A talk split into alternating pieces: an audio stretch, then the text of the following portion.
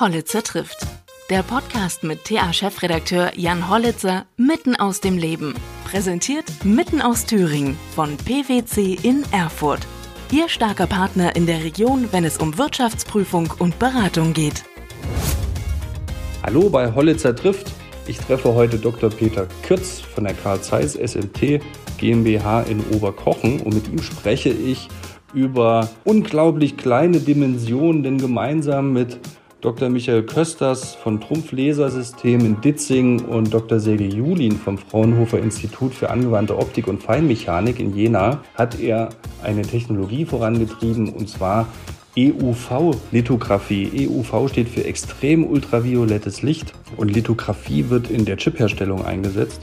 Mit ihrer Entwicklung, 20 Jahre haben sie daran geforscht, ist es möglich, Chips von der Größe einer Fingerkuppe mit mehreren Milliarden Transistoren zu bauen. Und damit haben sie die Grundlage geschaffen, immer leistungsfähige Geräte immer kleiner eben auch werden zu lassen. Die Technologie befindet sich gegenwärtig schon in den neuesten Smartphone-Geräten von Samsung oder dem äh, iPhone 12 von Apple. Aber es geht auch um zukunftsweisende Technologien wie Smart Home, Smart Factory oder eben autonomes Fahren. Ein sehr interessanter Podcast über die technischen Weiterentwicklungen, ein bisschen Zukunftsmusik ist dabei, aber alles sehr populärwissenschaftlich erklärt. Ich wünsche viel Spaß bei diesem Blick in die Zukunft. Hallo Herr Kürz. Ja, hallo, Herr Hollitzer. Vielen Dank, dass Sie sich heute die Zeit nehmen. Ich könnte mir ja vorstellen, dass Sie einige Termine noch haben, nachdem Sie den Zukunftspreis des Bundespräsidenten gewonnen haben. Ja, den einen oder anderen Termin schon und natürlich sind wir auch beschäftigt, damit unsere Technologie weiterzuentwickeln. Ach, also ist nach 20 Jahren Forschung noch nicht Schluss? Das ist definitiv nicht Schluss. Also das ist, ja, da geht es noch mindestens ein Jahrzehnt weiter, würde ich sagen. Sie haben den Zukunftspreis für eine neue Technologie bekommen, die Entwicklung einer Technologie oder besser gesagt im äh, Forschungsverbund dann auch für die äh, Industrialisierung dieser Techn Technologie, also dass man die auch großflächig einsetzen kann. Warum hat das denn 20 Jahre gedauert? Ja, wir werden vielleicht noch darauf kommen. Es ist eine komplexe Technologie. Da müssen einfach, die befindet sich wirklich an der Grenze des technisch Machbaren und ja, verschiedene Herausforderungen. Wir werden ja drauf vielleicht noch über die äh, Einzelheiten der Technologie reden. Da muss man eine Lichtquelle, mussten die Kollegen bei der Firma Trumpf und bei ASML, unseren Partnern, eine Lichtquelle entwickeln. Da haben wir die präzisesten Spiegel der Welt entwickelt hier bei Zeiss und ja, da waren große technische Herausforderungen zu bewältigen. Das hat eine Weile gedauert. Jetzt sind wir erfolgreich. Die Technologie ist in Serie eingeführt und das ist der Startpunkt und die Technologie wird eben auch weiterentwickelt werden, wie vorher kurz angesprochen. Mhm. Konkret geht es ja um EUV, also extremes äh, UV-Licht. Wie kommt man denn auf die Idee, dieses, also ich bin ja da Laie, wir versuchen das aber auch so verständlich wie möglich für die Zuhörer zu machen. Es ist ähm, sehr ein kurzwelliges Licht, UV-Licht, und mhm. Ihnen ist es äh, gelungen, über verschiedenste Technologie, Einsatz der Spiegel, haben Sie eben gesagt, dieses nochmal zu verstärken und damit äh, extrem kleine Chips herzustellen. Aber mhm. wie, wie kommt man auf so eine Idee überhaupt erstmal? Ja. Vielleicht mal auf Ihrem letzten Satz aufsetzen. Wie stellt man Chips, in, wie man sie zum Beispiel im Smartphone findet, her? Das ist ein Verfahren, das man mit einem Dia-Projektor vergleichen kann. Da sind die Strukturen des Chips auf einer sogenannten Maske vorgezeichnet und diese Maske wird dann mit Hilfe einer Optik auf einen Wafer, das ist eine Siliziumscheibe, die man mit Fotolack bedeckt, ähm, abgebildet. Dann wird der, dies, dieser Fotolack entwickelt. Dann folgen verschiedene Verfahren, physikalisch-chemische Verfahren. Dann wird der Prozess bis zu 100 Mal wiederholt und dann entsteht eben auf dem Wafer entstehen dann Mikrochips, diese komplexen dreidimensionalen Gebilde mit den sehr kleinen Strukturen. Jetzt wie klein die Strukturen sind, das hängt von der Wellenlänge des Lichts ab. Also Licht als elektromagnetische Welle gesehen und je kleiner die Wellenlänge, desto kleiner sind die Dimensionen der Strukturen, die man abbilden kann.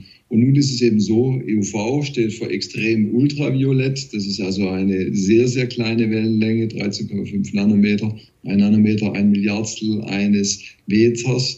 Und mit dieser sehr kleinen Wellenlänge kann man dann eben im nächsten Schritt auch sehr kleine Strukturen herstellen.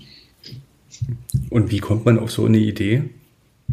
Naja, die Idee, die optische Lithografie, die ich jetzt beschrieben habe, also dieses Projektionsverfahren, das ist eine, eine, Technologie, die wird schon seit Jahrzehnten in der Halbleiterindustrie, also in der Industrie, die sich mit der Herstellung von Chips befasst, ähm, verfolgt. Und man wird immer, man will immer kleinere Strukturen herstellen, um immer leistungsfähigere Chips zu bekommen. Und das heißt, und einer der Hebel ist eben die Wellenlänge. Das heißt also, sukzessive ist man immer, also wenn man jetzt in die 1980er Jahre geht, da waren wir bei 365 Nanometer, das ist das Licht einer Quecksilberlampe. Dann sind verschiedene Laserlichtwellenlängen eingesetzt worden für die Experten vielleicht Kryptonfluorid, Argonfluorid, also ist man so auf 248, dann auf 193 Nanometer gegangen und jedes Mal kleinere Wellenlänge, kleinere Strukturen mhm. Und jetzt eben der große Sprung. Und dass man mit, mit, dieser Technologie ein großes Potenzial hat, war von dem her klar. Also die Idee gab es schon in den 1980er Jahren in USA und Japan. Aber es ist eben technisch sehr, sehr anspruchsvoll, diese Idee umzusetzen. Und deswegen hat es eben auch jetzt eine Weile gedauert. Okay, also nicht so sehr die Idee, sondern eher der Forschungsfortschritt, der jetzt dafür gesorgt hat. Genau, also dass man kleinere Wellenlänge sucht und dann einen großen Fortschritt machen kann, das war klar. Aber die Frage ist, wie setzt man es eben technisch um? Und wie setzt man es vor allen Dingen in einer Weise um, dass man es effizient in der Industrie einsetzen kann, dass man also hohe Produktivität hat und viele Chips äh, zu kostengünstigen Preis äh, herstellen kann. Hm. Sie haben eben schon die Dimension angesprochen. Äh, sie treiben sich da ja in Dimensionen rum, die sind für die menschliche Vorstellungskraft eigentlich fast gar nicht mehr zu fassen. Also mal, äh, im umgekehrten Weg, wenn wir in die Sterne schauen, äh, kann man die Größe des Universums kaum fassen. Sie sind im kompletten Gegenteil unterwegs. Also man kann sich diese Winzigkeit ähm, ja kaum vorstellen.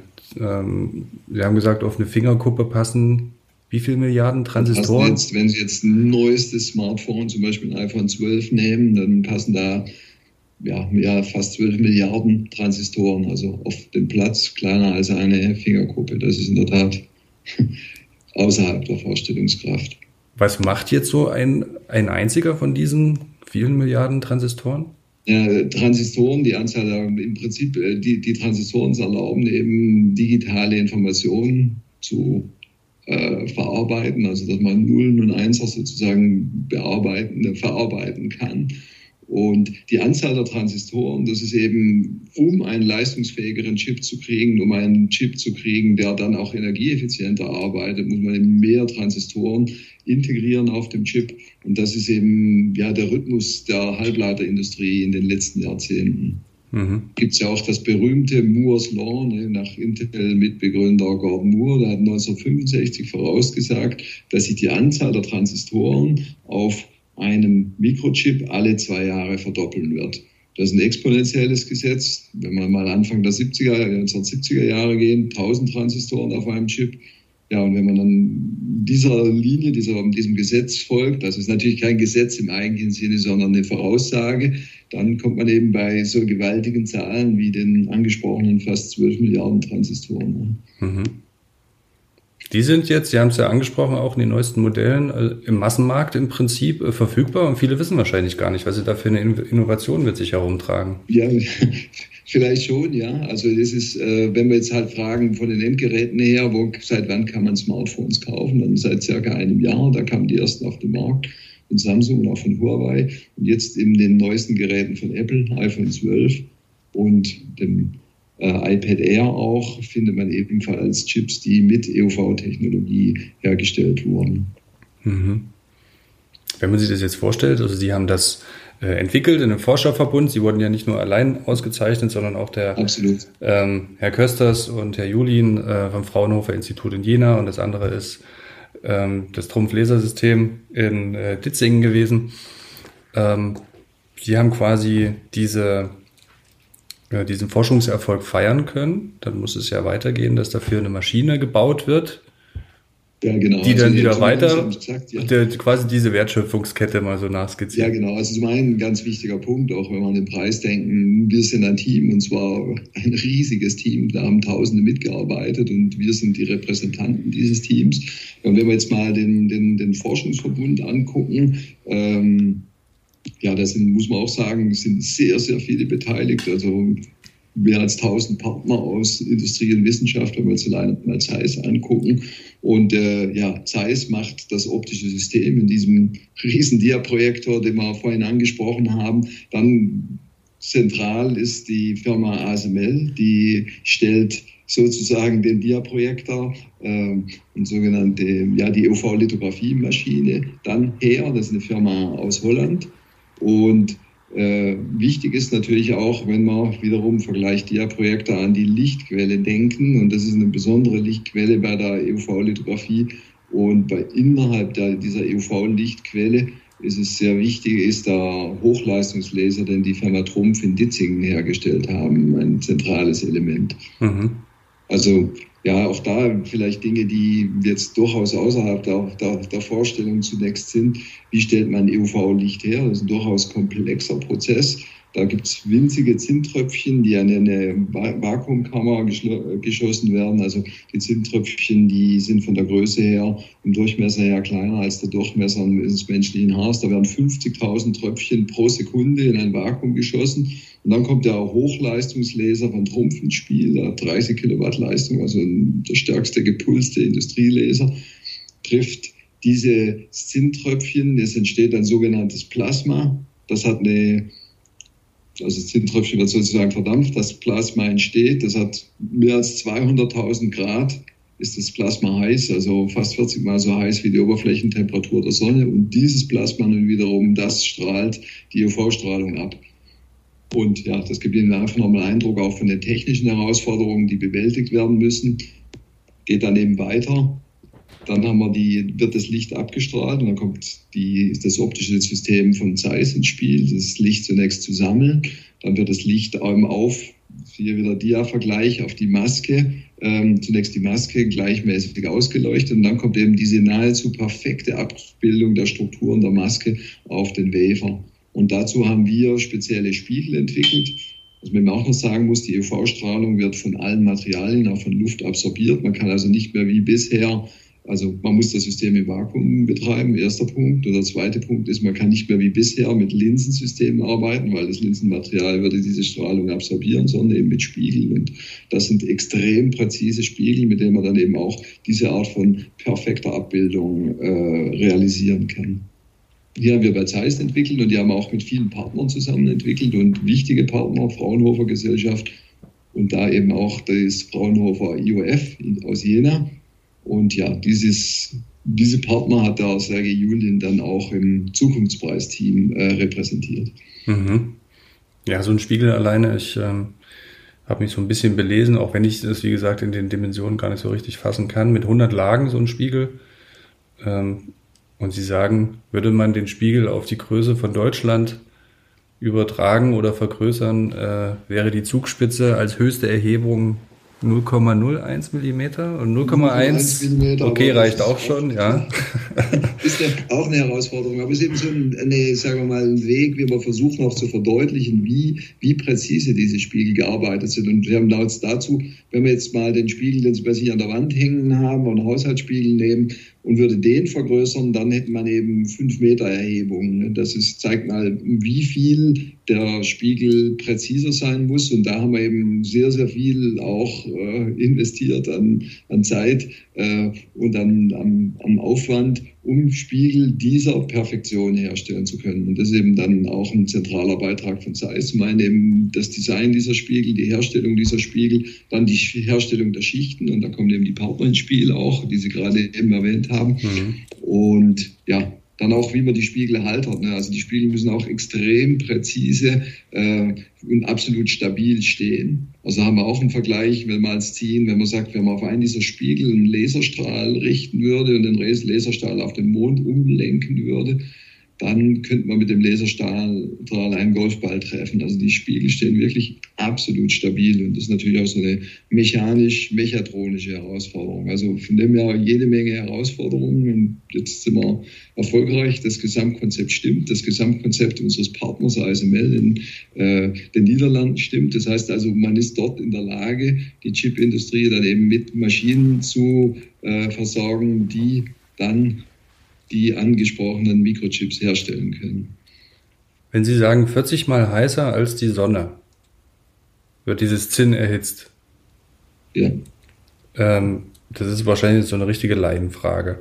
Wie kann man denn diese Hitze ähm, da drin halten? Also ist es, weil, weil es im Vakuum ist? Im Vakuum, das heißt, es ist auch eine sehr, das ist ein sehr kleiner Tropfen, der verdampft wird und das ist sehr lokal, in der okay. diese, diese, diese, dieses, dieses Plasma existiert. Und ja, und das Plasma ist dann eben so heiß, dass eben auch äh, ja, die Strahlung, die benötigte Strahlung, das benötigte Licht äh, ja, abgestrahlt wird.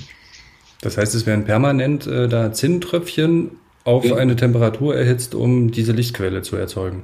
Ja, genau. Also die, es werden in dieser Quelle von ASML mhm. werden 50.000 dieser Tröpfchen pro Sekunde reingeschossen und dann jeweils von dem Trumpflaser getroffen. Und äh, genau genommen ist es sogar so, dass er zweimal getroffen wird. Also jetzt das technische Detail, mhm. es kommt ein sogenannter Vorpuls, der das Ganze etwas aufweitet und dann der Hauptpuls der, und der erzeugt dann dieses, dieses Plasma und das Plasma wiederum strahlt das Licht ab und ja, sehr delikates Licht, haben wir ja gesagt, muss im, im kann, nur, kann sich nur im Vakuum ausbreiten und muss dann eben mit Hilfe der, der Spiegel auch in, mit entsprechender Präzision gelenkt werden. Mhm. Wie haben Sie es denn geschafft, in diesem äh, Forscherverbund oder Forscherkollektiv, was ja auch dezentral ist, ähm, zusammenzuarbeiten?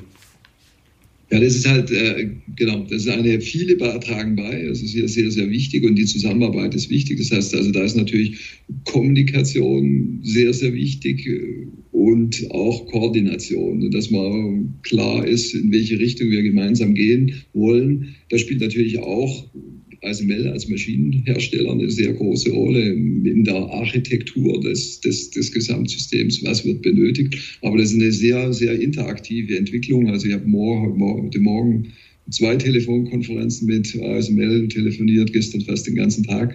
Das ist also, das ist äh, eben eine sehr, sehr intensive Zusammenarbeit. Also mhm. sehr viel Abstimmung erforderlich. Aber der Vorteil ist eben dann, dass alle Partner eben auch ihr Know-how einbringen können, sei es eben die Optikexpertise.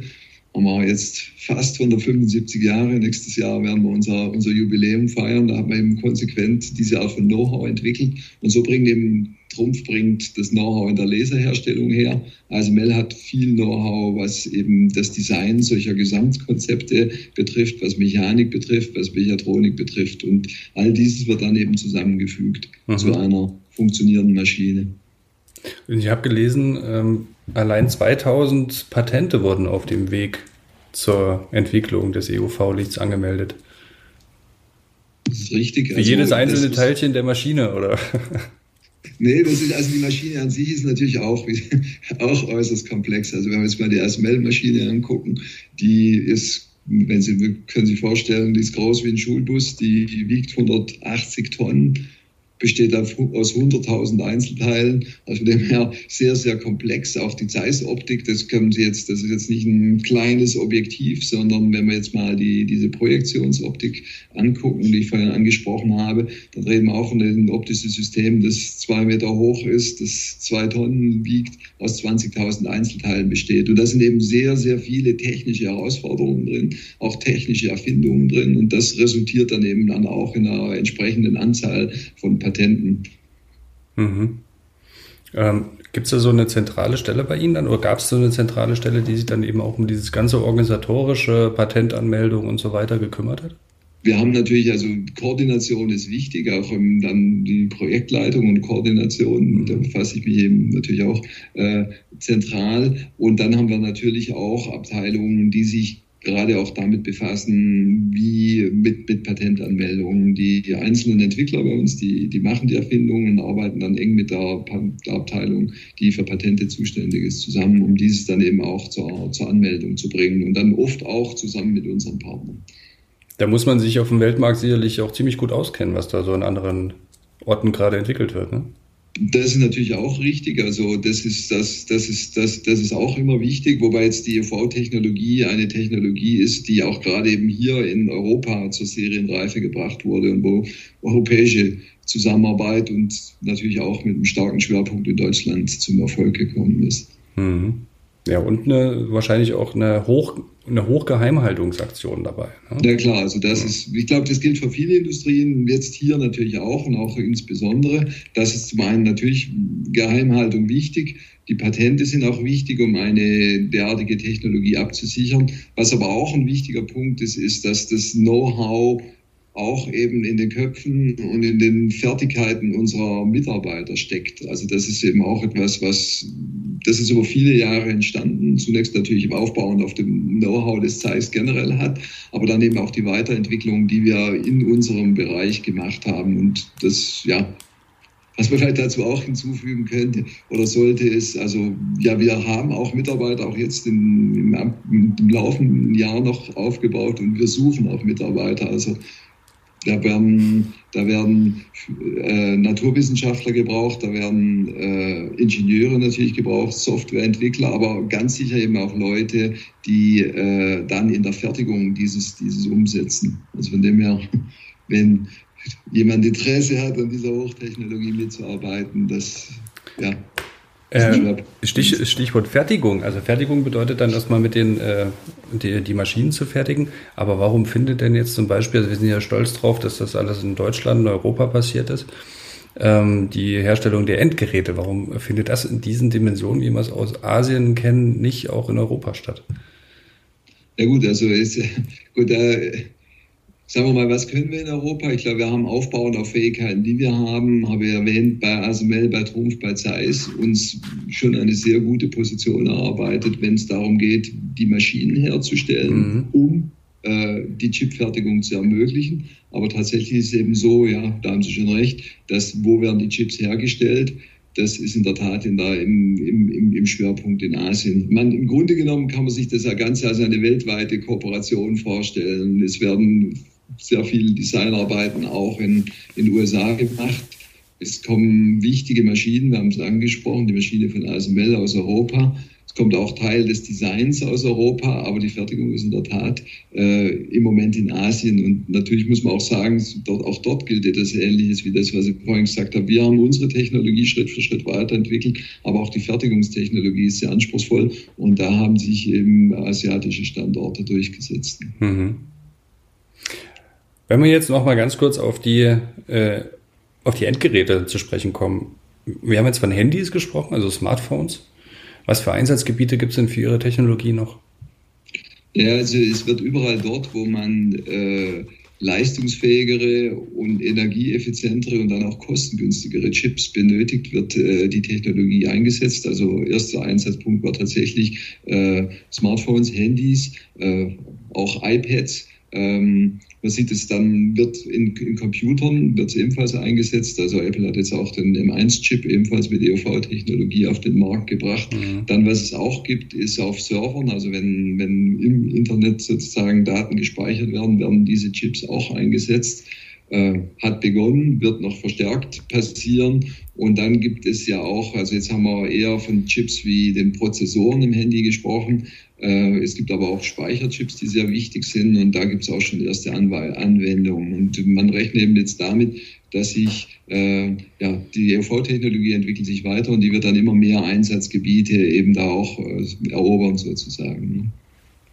Also ist die Grundlage mit für ähm, genau. autonomes Fahren, 5G und alles, alle diese Dinge. Genau, das ist halt, weil es wird, es werden immer mehr Daten erzeugt werden. Also wenn man jetzt so gegen Mitte des Jahrzehnts äh, guckt, dann redet man von jährlich ja, das sagt man dann Zettabytes, also das sind dann letztlich auch unvorstellbare Zahlen. Also eine 1 mit 21 Nullen, das ist dann die, die Anzahl von, von Daten, die erzeugt wird. Das muss gespeichert werden, muss verarbeitet werden. Und da kommt es eben darauf an, dass man immer leistungsfähigere Chips hat. Und um diese immer leistungsfähigeren Chips zu haben, braucht man eben Technologien, mit denen man sie herstellen kann.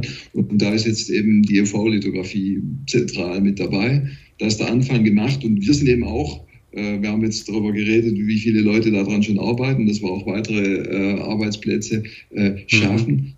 Wir wollen diese Technologie, wir werden diese Technologie konsequent weiterentwickeln und damit eben auch dann die nächsten Schritte schaffen. Wann kommt Zettabyte eigentlich? Also Gigabyte ist mir geläufig, Terabyte habe ich auch hier eine Festplatte. Ja, das ist jetzt weltweiter Bedarf, denn das ist halt, wie gesagt, also eine Zahl, die ich jetzt gerade im greifbar ist, 175 Zettabyte, aber das ist dann der weltweite, äh, die Daten, die weltweit äh, äh, anfallen werden 2025. Ne? Also von dem her schon klar. Also das sind äh, gewaltige Zahlen, richtig. Kommt da noch was anderes zwischen Terabyte und Zettabyte? Also alle kann ich Ihnen jetzt auch. Wahrscheinlich noch ein paar. genau, das ist, genau. Aber wir werden sie alle noch besser lernen in Zukunft mit der mhm. Steigerung. Ab wann hat sich denn äh, gerechnet, diese Forschung voranzutreiben? Ich denke mal, es gab sicherlich auch Anfang, am Anfang der Zeit, vor 20 Jahren, da ein bisschen Skepsis, ob sich das äh, alles bewahrheitet. Also man muss ja auch in eine äh, Vorleistung gehen, was Investitionen betrifft.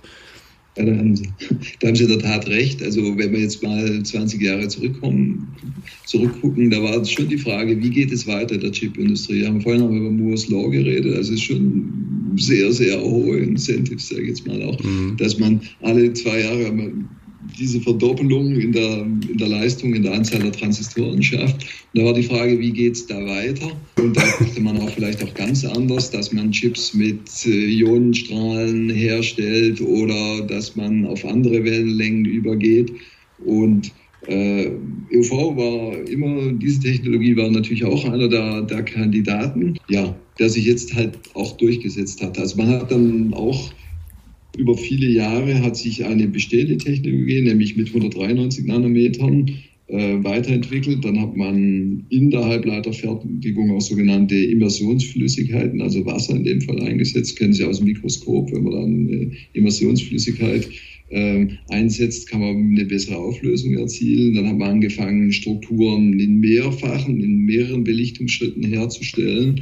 Und das war auch relativ oder sehr erfolgreich, also jedenfalls sehr erfolgreich. Und jetzt stellt diese Technologie eben auch an technisch-ökonomische Grenzen. Und gleichzeitig haben wir eben auch sehr lange jetzt an der UV-Technologie gearbeitet und auch mit Hartnäckigkeit daran gearbeitet und die eben in die Serienreife gebracht, diese Technologie. Und ja, jetzt ist es soweit, dass das die führende Technologie ist. Was kommt danach? Gibt es da schon eine neue, also eine neue Idee? Nach, nach der EUV-Lithografie, sage ich jetzt mal zunächst, kommt die EUV-Lithografie, also in dem Sinne eine Weiterentwicklung dieser Technologie. Da sind wir auch mit jetzt schon erheblichem Aufwand dran. Oder die Frage ist, vielleicht besser, geht es denn noch kleiner? Also. Ja, zunächst mal, äh, die nächsten, das nächste Jahrzehnt wird man mit EUV-Lithografie das Mursche Gesetz, Gesetz weiter äh, schreiben und damit auch kleinere Strukturen erzeugen können. Und danach sind wir halt in dem Bereich, ja, was schon relativ spekulativ ist, wie es weitergeht. Das muss man mal sehen. Also vielleicht geht man doch nochmal zu einer anderen Wellenlänge, noch einer kürzeren Wellenlänge, oder es werden ganz andere Technologien eingesetzt. Aber wie gesagt, ist schwer abzuschätzen. Ja. Wollten Sie denn schon immer in diesem Bereich arbeiten? Ja gut, also in diesem Bereich kann ich so nicht sagen. Ne? Das ist natürlich auch ein sehr neuer Bereich gewesen. Also ich habe mich immer schon für Technik äh, interessiert, habe mich immer fasziniert. Mein, mein Onkel, der äh, war Professor an der Fachhochschule für Maschinenbau, der hat mich da auch immer bestärkt drin. Dann habe ich Physik studiert und äh, nach Promotion im Ausland, Auslands, Auslandsaufenthalt bin ich zu Zeiss gekommen und dieser Bereich Halbleitertechnik, der hat mich da schon sehr interessiert, bei dem habe ich von, von Anfang an mitgearbeitet und äh, bin dann 1999 habe ich die Gelegenheit gehabt, in dieses neue Feld reinzugehen und das hat mich schon fasziniert. Mhm. Was, was sehr Neues, auch was mit, wo vielleicht schon eine gewisse Langfristigkeit in der Entwicklung drin ist und man es klar war, das wird eine gewisse Weile dauern, bis wir erfolgreich sind, aber was mit hohem Potenzial und eben auch faszinierenden technischen Herausforderungen. Und von dem her habe ich das gleich mit begeistert und äh, ist immer noch so. Und hat sich auch in den, man kann sich das auch immer so vorstellen, das ist einfach eine Sache, wo man innerhalb dieser Technologie sich da die, die Herausforderungen auch immer, gibt es immer neue. Wir sind auch immer mit immer größeren Teams, die wir da zusammenarbeiten, mit immer mehr Partnern. Und von dem hat sich das ja immer als eine sehr, sehr interessante Aufgabe herausgestellt. Ja. naja, wenn es nicht klappt mit Physik, kann man ja auch politisch sehr erfolgreich werden, sehen wir ja an unserer, genau. an unserer Kanzlerin. Richtig, die haben Sie ja vielleicht neulich auch gesehen am Digitalgipfel, hat unser Vorstandsvorsitzender Karl Lambrecht äh, ja ein Gespräch mit der Kanzlerin geführt und da mhm. ging es auch um die UV-Lithografie und unter anderem wurde eben auch als äh, ja, haben wir auch einen Spiegel ins Kanzleramt geschickt, damit man es mal anfassen kann, die Technologie. Da sieht man sich dann zum ersten Mal richtig wahrscheinlich im Leben, ne? Mit diesen Spiegeln. ja, das haben wir, genau. Also das ist, das war schon nochmal ein spannender Moment natürlich, dass dieser Spiegel auch jetzt auch eine, so eine Rolle spielt beim Digitalgipfel. War auch sehr schön für uns, für unser Team, mhm. äh, zu sehen, da wird unsere Technologie diskutiert und besprochen. Toll. Herr Kürz, vielen Dank nochmal, dass Sie sich die Zeit genommen haben. Ich finde das Thema total spannend. Nochmal Glückwunsch dazu. Ich glaube auch völlig verdient. Ähm, bemerkenswert, wie lange Sie dran geblieben sind, den langen Atem bewiesen haben, auch in diesem großen Verbund. Jeder, der die Arbeit mit verschiedenen Teams kennt, weiß auch, dass es da äh, manchmal nicht ganz konfliktfrei zugehen kann und Kommunikationsdefizite. Von daher ähm, eine tolle Sache und ähm, vielen Dank, dass Sie das auch mal so äh, für Laien erklären konnten. Ja, sehr, sehr gerne und vielen Dank. Vielen Dank und alles Gute. Kommen Sie gut ins neue Jahr. Und ja, Dankeschön, wünsche ich ebenso. Ich bin gespannt, was da noch weiterkommt. Vielen Dank.